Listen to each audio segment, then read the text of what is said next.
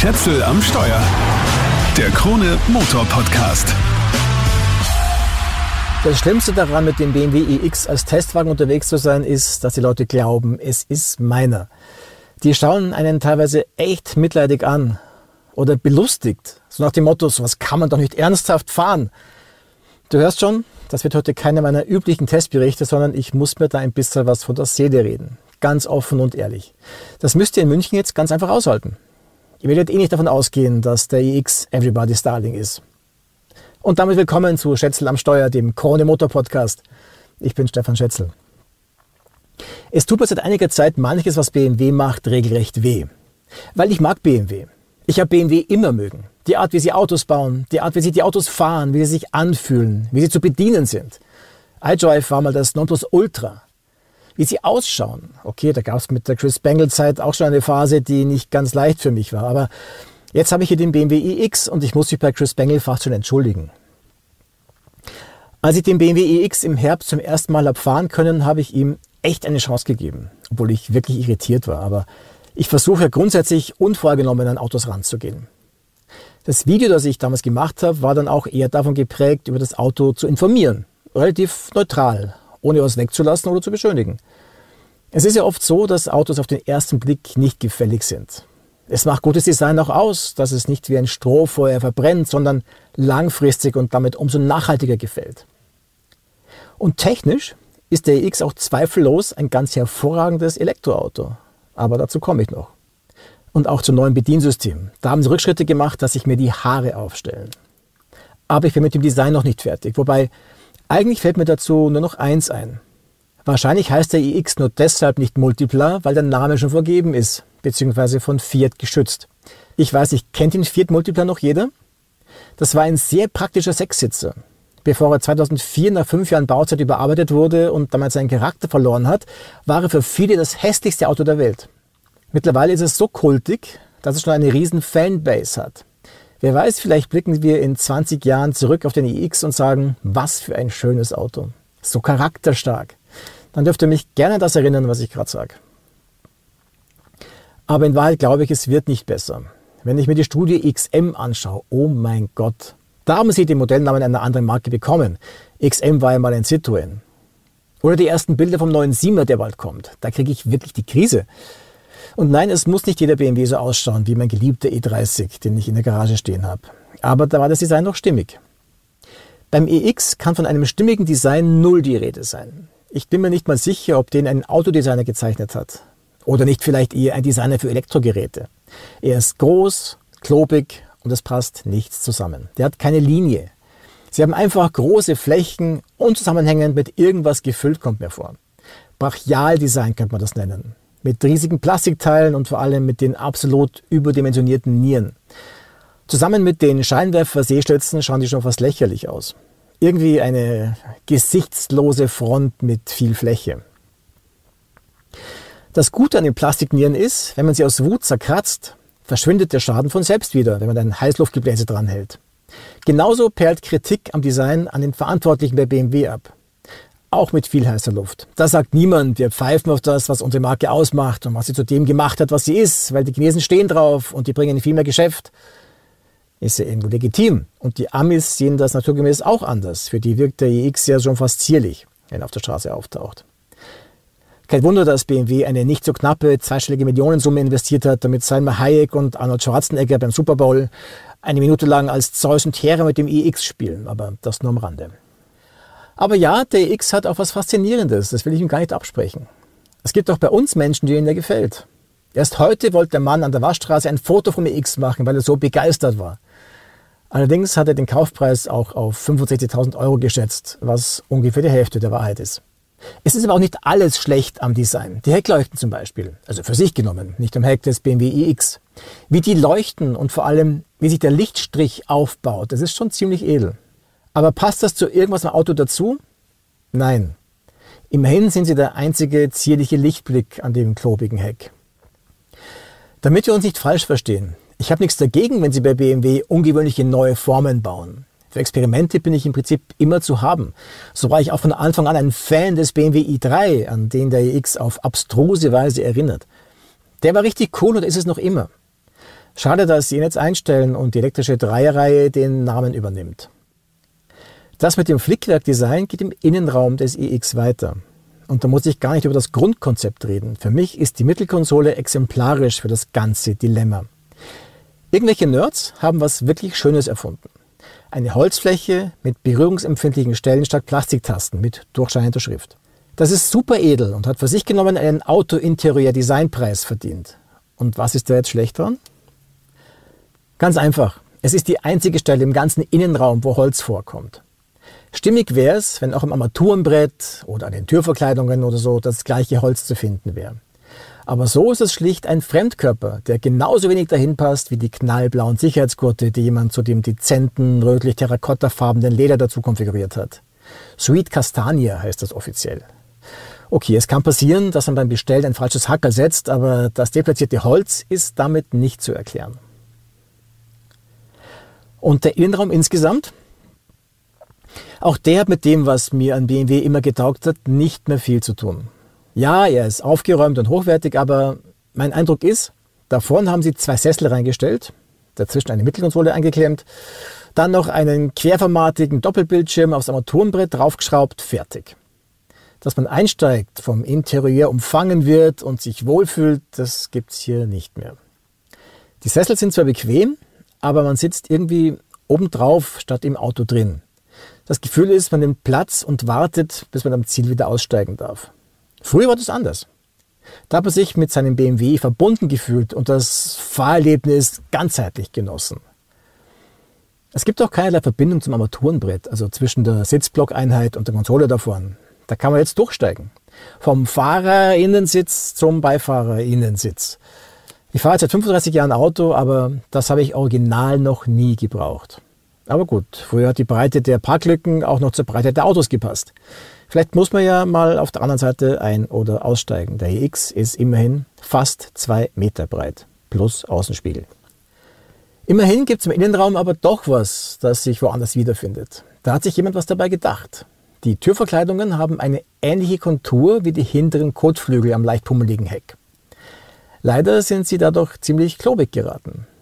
Dass sie da jetzt wie bei Mercedes die Schalter für die Sitzverstellung draufgesetzt haben und die hier in meinem Testwagen auch noch in Kristallglasoptik ausgeführt haben, macht das Ganze nicht eleganter. Die Tür öffne ich übrigens wie bei Tesla mit einem Knopfdruck. Für den Notfall ist außerhalb des Sichtfelds noch ein echter Türgriff versteckt. In Kristallglasoptik sind auch die Lautstärkewalze und der Drehdrücksteller auf der Mittelkonsole gehalten, also da auf dem Holztouchfeld. Ja, die gibt's beide noch. Das hat schon fast was Nostalgisches. Aber weil die ganze Menüstruktur eine völlig neue ist, ist der Drehdrücksteller fast nutzlos geworden. Wir haben also einen nutzlosen Kristall-Drehdrücksteller auf einem Holztouchfeld, das alles schlechter kann als ein Panel mit echten Tasten. Weil man muss hinschauen und die richtige Taste finden, bevor man irgendwo drauf drückt, außer man hat Finger mit den taktilen Fähigkeiten eines Blinden, der Brailleschrift lesen kann. Die Tasten zu verwenden kann dabei helfen, weil man sich dann beim Tapsen am Display den einen oder anderen Schritt sparen kann. Leider kann man auf das Tapsen nicht komplett verzichten, auch wenn die Sprachbedienung ganz easy auf Hey BMW reagiert. Aber zum einen will ich mit meinem Auto nicht dauernd reden, schon gar nicht, wenn ich nicht allein unterwegs bin. Und zum anderen funktioniert das auch nicht immer ganz reibungslos. Vor allem fehlen viele Funktionen. Dazu gehören auch solche, die in einem BMW bisher direkt anzusteuern waren. Beispiel gefällig. BMW ist eine der wenigen Marken, bei denen man umschalten kann zwischen dem Adaptivtempomaten, der das Tempo am vorausfahrenden Fahrzeug orientiert, und dem normalen Tempomaten, was ich großartig finde. Der eine ist angenehm, wenn ich einfach hinterherfahren will, der andere, wenn ich mein Tempo halten will und überholen, wenn ich auf ein langsameres Auto auflaufe. Das hat man bisher mit einem Knopfdruck am Lenkrad einstellen können. Jetzt muss ich mir das mühsam im Menü suchen. Was ich auf Knopfdruck am Lenkrad machen kann, ist das aktuelle Tempolimit zu übernehmen beziehungsweise das, was der iX dafür hält, weil es ist ja nicht so, dass so ein Tempolimit-Assistent immer zuverlässig funktioniert. Das ist insbesondere dann lästig, wenn ich das Auto das Tempolimit automatisch übernehmen lasse, was der iX auch kann. Das funktioniert oft gut, aber eben nicht zuverlässig. Auf der Tangente in Wien hat mich der iX mit 80 in den 60er-Bereich reinrauschen lassen. Noch besser war es an der Raststation Guntramsdorf, da wo man von der A2 auf die A3 abzweigt. Da reduziert sich das Tempolimit von 130 auf 80. Und was macht der iX? Versucht mich auf 30 km/h einzubremsen, weil er da irgendwo ein Schild stehen sehen hat. Immerhin kann man einen Korrekturwert für das Tempolimit einstellen, wie das bei BMW schon lang üblich ist. Wenn ich am Display zum Beispiel plus 9 eingebe, dann übernimmt das Auto auf der Autobahn immer 139 statt 130. Das ändert aber nichts daran, dass solche Fehler lästig sind. Was früher auch am Lenkrad einzustellen war, ist der Abstand zum Vordermann. Dafür muss ich jetzt auch am Bildschirm rumtapsen. Apropos, jetzt haben wir also auch bei BMW ein draufgeschraubtes, freistehendes Display. Ein gebogenes Curved Display. Was für eine Designleistung. Das ist nicht mal irgendwie edel oder elegant, sondern einfach eckig, gebogen und mit Plastikstreben dahinter. Ich sage immer, wenn einem Designer nichts einfällt, klatscht ein Display oben drauf, statt es zu integrieren. Dabei hat BMW immer so schöne Rundinstrumente gehabt, aber die Grafik am Tacho ist ja schon seit Jahren so pseudomodern und austauschbar. Die Grafik hier im EX ist ein bisschen anders als bei 3er, 4er und so weiter, aber das macht es nicht besser. Das könnte hier genauso gut in einem Citroën oder DS sein. Natürlich hat so ein aufgesetztes Display auch Vorteile für den Hersteller. Wenn Sie das jetzt nach und nach in allen Bau reinbringen, sparen Sie natürlich Geld ohne Ende wegen der Gleichteile. Dass man das alles der Fahrzeugklasse angemessen gestalten kann, zeigt Mercedes im EQS. Da ist trotzdem die Frage, ob man so viel Glas im Auto haben will und so viel Display und alles leuchtet in der Nacht, aber das ist zumindest elegant. Und die grundsätzliche Frage nach dem sinnvollen Einsatz von Touchscreens muss man hier wie dort stellen. Da kommt immer die Antwort, ja, die Leute lieben ihre iPads und wollen auch im Auto alles per Touch bedienen, das ist halt modern und vielleicht bist du einfach zu alt. Ich kann aber so die Augen verdrehen. In einem Auto soll es darum gehen, alles mit möglichst wenig Ablenkung und möglichst wenig Hinschauen bedienen zu können, damit der Fahrer auf den Verkehr aufpassen kann. Mit echten Tasten und Reglern, zum Beispiel für die Klimaanlage, peile ich die Taste an und während die Hand hinfasst, schaue ich wieder nach vorn. Beim Touchscreen muss ich hinschauen, bis der Finger drauf ist und die Funktion ausgelöst ist. Und da rede ich noch gar nicht davon, wie lange ich abgelenkt bin, wenn ich mich durch ein Menü quälen muss oder bis ich auf eine Übersicht gefunden habe, was ich brauche. Zum Beispiel hier bei den Klimafunktionen. Temperatur rauf runter habe ich direkt im Hauptdisplay, okay. Für alles andere muss ich ins Klimamenü. Und das ist ein Musterbeispiel für Unübersichtlichkeit. Riesige Buttons mit kleinen Piktogrammen, unter anderem für die Sitzheizung oder die Lüftergeschwindigkeit. Oder für die Flächenheizung. Da muss man erstmal checken, was das Piktogramm überhaupt bedeutet. Das ist optisch alles echt überfordernd und überhaupt nicht intuitiv. Abgesehen davon, dass nicht alle Funktionen draufpassen. Für einen Teil muss ich auch noch seitlich scrollen. Freunde in München, ist es wirklich euer Ernst, dass ihr nicht alle Klimafunktionen auf ein 14,9 Zoll Display draufgebracht habt? Ja, was gar nicht zu finden ist, egal wie lange man sucht, ist eine Möglichkeit, die Klimaanlage, also den Klimakompressor, abzuschalten. Das haben sie schlicht weggelassen. Ich würde echt gern wissen, was die Leute, die das entschieden haben, hauptberuflich machen. Mit Autos kann das nichts zu tun haben. Noch eine Zahl, die die Unübersichtlichkeit verdeutlicht. Das große Menü in meinem Testwagen hier hat gezählte 63 Buttons. Es gibt dann noch ein kleineres, nur für Fahrzeugfunktionen, das ich über einen Extra-Button anwählen kann. Und es gibt große Kacheln für die Hauptbereiche, die ich konfigurieren kann, zum Glück. Übersichtlich ist trotzdem anders. Am Handy schaut es bei mir ähnlich aus, aber wenn ich da was suche, fahre ich nicht nebenbei Auto. Schwöre. Klar, ich weiß schon, man bringt die Millionen von Funktionen, die es mittlerweile gibt, ohne Touchscreen gar nicht unter. Aber die wesentlichen müssen einfach zu erreichen sein. Und wenn ich als Hersteller schon einen Touchscreen einbaue, dann muss ich auch dafür sorgen, dass man seine Hand irgendwo aufstützen kann, weil der Finger sonst durch die Gegend kreist und überall hintapst, nur nicht da, wo er hin soll. Das kann vor der Serienfreigabe des BMW X niemand während der Fahrt getestet haben, sondern nur im Stand. Ein Beispiel zur Verdeutlichung. Wenn ich einen Kaffee trinke, sagen wir einen Cappuccino, dann habe ich gern eine richtig schöne, dicke, vorgewärmte italienische Tasse, wo ich den Milchschaum rausschlürfen kann. Würde ich das im Auto haben wollen? Während der Fahrt? Nein! Dann nehme ich einen Pappbecher mit einem Deckel drauf, damit ich nichts verschütt. Analog dazu arbeite ich extrem gerne am iPad. Ich schneide sogar alle meine Videos drauf. Im Auto, einen halben Meter von mir weg, ist es aber deplatziert, zumal während der Fahrt. Jetzt komme ich aber zu was wirklich Positivem, zum Fahren. Getreu dem BMW-Motto Missmut beim Tapsen, Freude am Fahren. Ich lege die Stufe D ein und los geht's.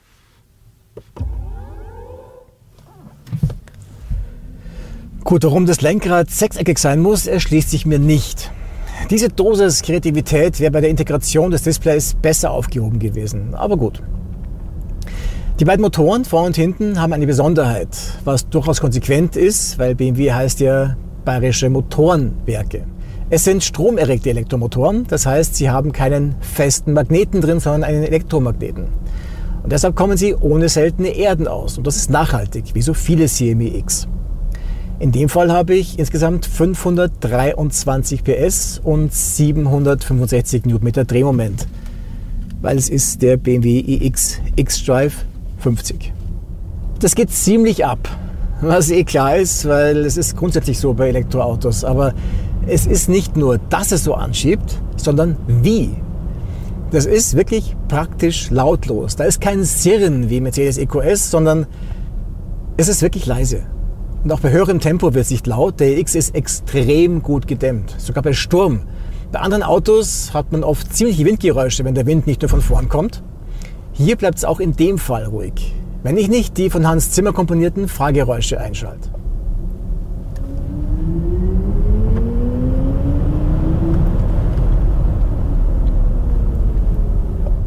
Also gleiten kann er richtig gut. Im Komfortmodus schluckt er Bodenunebenheiten sehr feinfühlig weg. Freude am Schweben könnte man da fast sagen.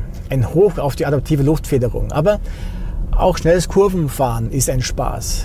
Ich schalte jetzt mal auf den Sportmodus um. Dafür muss ich, Sie ahnen es, auf dem Bildschirm rumtapsen. Erstmal auf die Holzfläche, auf My Modes. Dann tippe ich hier auf Sport.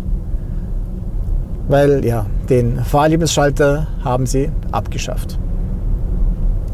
Aber wie gut, dass sie bei BMW nicht alles über den Haufen geworfen haben. Wie der im Sportmodus ums Eck geht, ist wirklich großartig. Dabei wiegt das Auto 2,5 Tonnen. Das merkt man eben nicht an. Wahnsinn, wie geschmeidig sich der durch Wechselkurven werfen lässt. Das hat was von einer Robbe oder einem Wal im Wasser. Die schauen auch eher plump aus, sind aber im Wasser unfassbar wendig. Was mir allerdings fehlt, ist Halt in den Sitzen. Wie ich vorhin schon mal gesagt habe, man sitzt mehr drauf als drin. Und das trübt die Freude ein bisschen, wenn einen der Hafer sticht. Eine ausziehbare Oberschenkelauflage wäre auch schön. Die Lenkung dürfte noch ein bisschen mehr Gefühl für die Straße vermitteln und bei engen Kurven würde ich sie mir eine Spur direkter wünschen. Aber für so ein Reiseschiff geht das ganz schwer in Ordnung. Dem X-Drive 50 tut auch die serienmäßige Allradlenkung gut. Auch die Bremsen passen. Die haben ein super Pedalgefühl. Da hat der BMW iX dem Mercedes EQS einiges voraus. Da zieht sich nämlich das Bremspedal teilweise extrem weit zurück, wenn man vom Gas geht und das Auto rekuperiert. Es steigt sich also praktisch selber auf die Bremse. So einen Blödsinn macht der iX nicht. Dafür hat der EQS einen anderen Vorteil. Da kann man die Rekuperationsstufen per Schaltpedals am Lenkrad einstellen. Beim BMW muss ich genau ins Menü. Alles, was ich direkt machen kann, ist per Fahrwählhebel auf B umschalten, also auf maximale Rekuperation. Dann kann ich mir meistens den Tritt aufs Bremspedal sparen. Die verschiedenen Rekuperationsstufen habe ich aber nur im Menü. Darunter auch das adaptive Rekuperieren, wo das Auto selber entscheidet, wie stark es abbremst, wenn ich vom Gas gehe, je nach Verkehrssituation. Das funktioniert manchmal ganz gut, und mir hat das zuerst auch ganz gut gefallen, aber auf Dauer nervt es mich eher, weil man sich nicht wirklich darauf einstellen kann. Noch was fehlt.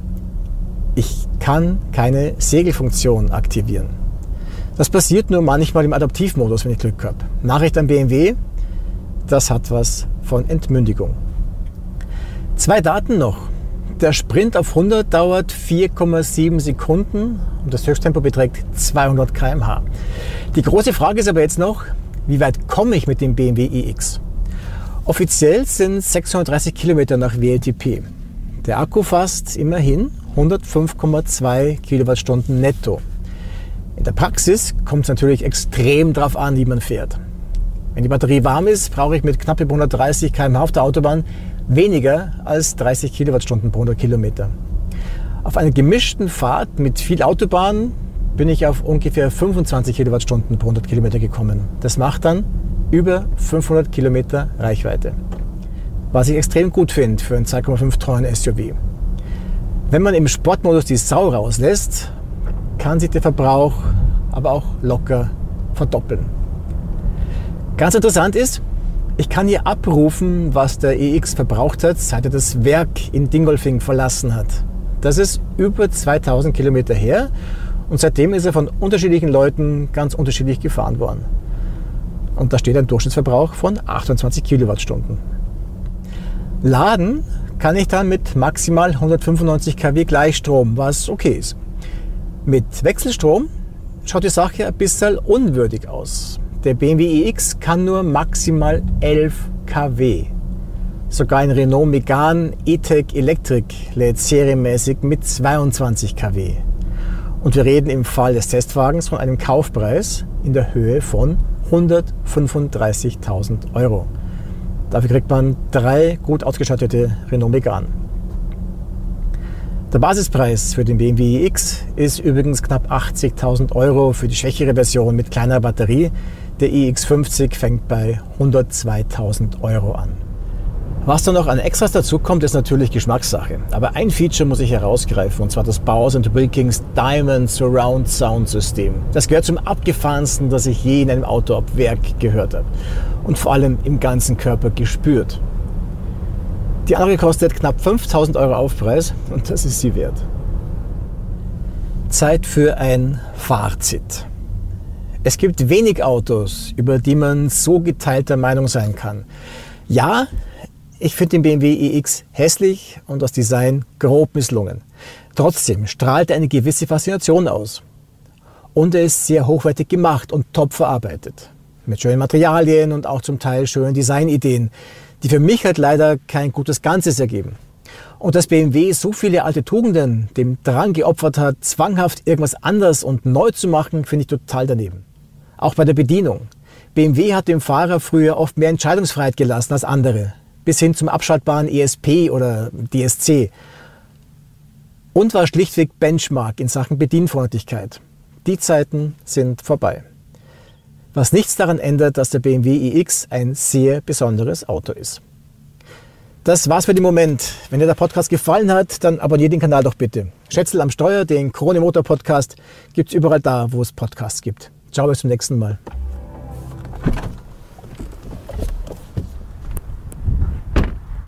Schätzel am Steuer. Der Krone Motor Podcast.